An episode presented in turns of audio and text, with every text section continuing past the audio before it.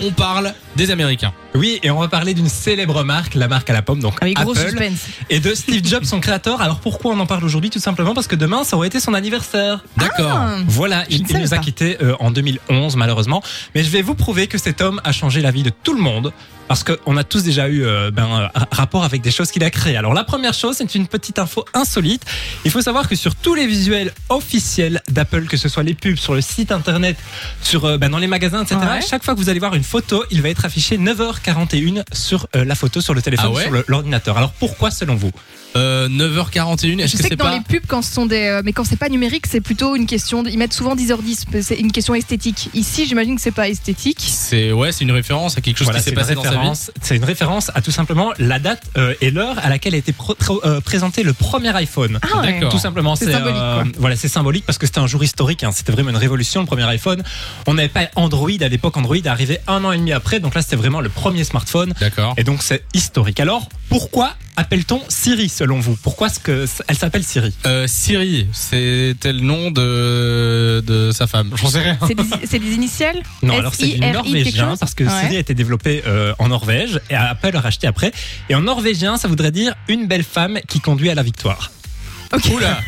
Ah ouais. Voilà. Ont des Et, euh, Siri, ça veut dire tout Steve ça. Jobs, il n'aimait pas du tout euh, le mot Siri et finalement ils l'ont quand même gardé parce qu'en fait dans toutes les langues, Siri ça, ça marche. Ça marchait. Oui, c'est ouais. vrai, effectivement. Alors il faut savoir aussi que pour avoir des téléphones toujours plus fins, eh bien Steve Jobs en réunion il prenait un iPhone. Il le plongeait dans un aquarium et tant qu'il y a des bulles qui sortaient, il disait aux ingénieurs il reste de la place, tu fais plus fin. Ah, Il c'est reste de l'air. énorme. Ah, c'est très, très très drôle ça. Ben, c'est- fou quand même. hein, Optimiser euh. au maximum l'espace, quoi. Ah. Ben oui, d'ailleurs j'ai l'impression que maintenant ils oublient de mettre de la batterie, mais euh, c'est- vrai en rajouter. Alors il faut aussi savoir, et ça je ne le savais pas, je l'ai appris, qu'en 1985, Steve Jobs il a été un peu mis à la porte de chez Apple alors qu'il avait Ah oui. créé la société, donc Ah il a ouais. dû démissionner. Alors il s'est intéressé au cinéma et il a racheté la partie infographie de Lucasfilm, donc euh, Lucasfilm c'est euh, Star Wars notamment. Mhm. Et cette partie c'est lui qui a choisi le nom, il a renommé Pixar.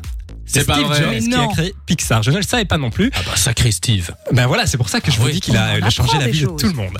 Alors, euh, il a euh, créé un logiciel informatique qui permettait de faire un film totalement avec des images de synthèse. Et ils ont fait un premier film qui s'appelait Luxo JR, qui avait pour but Ah de, oui. euh, bah, de démontrer.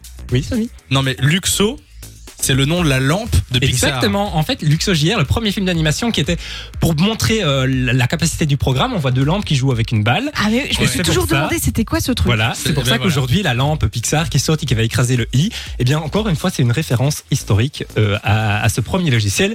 Mais Après bien évidemment euh, Apple a, a commencé à faire euh, faillite, ils étaient presque en faillite, ils ont rappelé Steve Jobs qui a relancé la société et Pixar était revendu à Disney tout simplement. Voilà. D'accord. Et euh, dernière chose, pourquoi Apple, pourquoi la pomme à votre avis? Non mais là c'est trop là, attends. mais laisse-nous digérer déjà tout ça. Hein. Pourquoi, ah, pourquoi une pomme? Pourquoi Oui. c'est ça? C'était son fruit préféré. T'as envie de dire ça Ça va pas du tout être ça? Alors pas du tout. En fait, il y a pas il y a plein de théories mais on Ouais. ne sait pas, personne ne sait pourquoi Ah, la c'est pomme. encore un mystère alors. Voilà, alors il y en a qui disent que c'est parce qu'ils mangeaient beaucoup de pommes quand ils ont créé le premier Mac. Je pense que si ici on crée quelque chose, on l'appellerait burger. Ouais.